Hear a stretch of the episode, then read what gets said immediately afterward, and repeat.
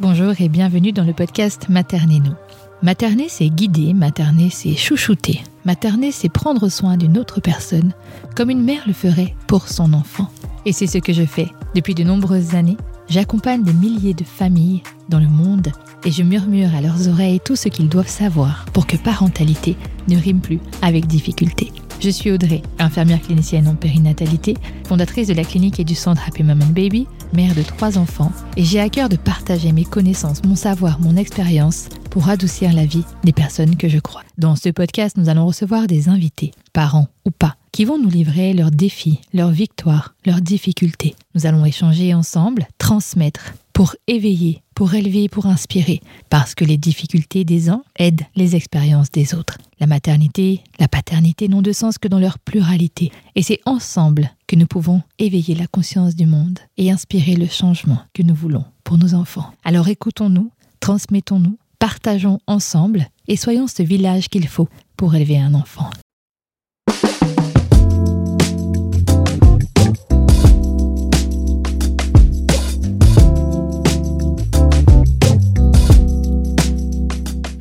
Dans ce podcast, nous allons pas seulement apprendre à aimer un enfant, nous allons apprendre à s'aimer avant tout, à prendre confiance en nous. Et puis on apprend à s'aimer pas que dans la parentalité. On apprend à s'aimer à travers toutes les épreuves que nous sommes amenés à vivre.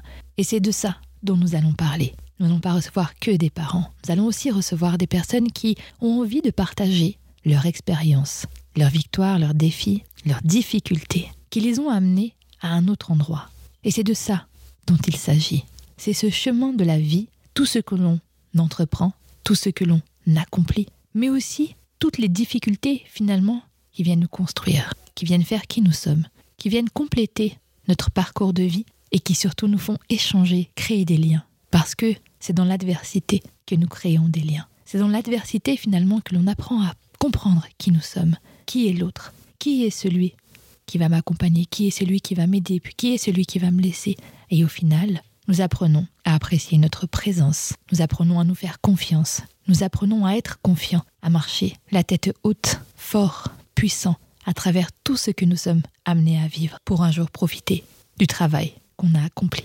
Et c'est ça que nous allons faire ici. Nous allons ouvrir le dialogue, nous allons lever des tabous. Et nous allons être dans une démarche d'inclusivité, accueillir des histoires plurielles, les histoires de ce monde qui font que chaque personne est à la fois unique mais aussi une partie de l'autre. Nous allons apprendre et voir que le mot ensemble veut vraiment dire quelque chose.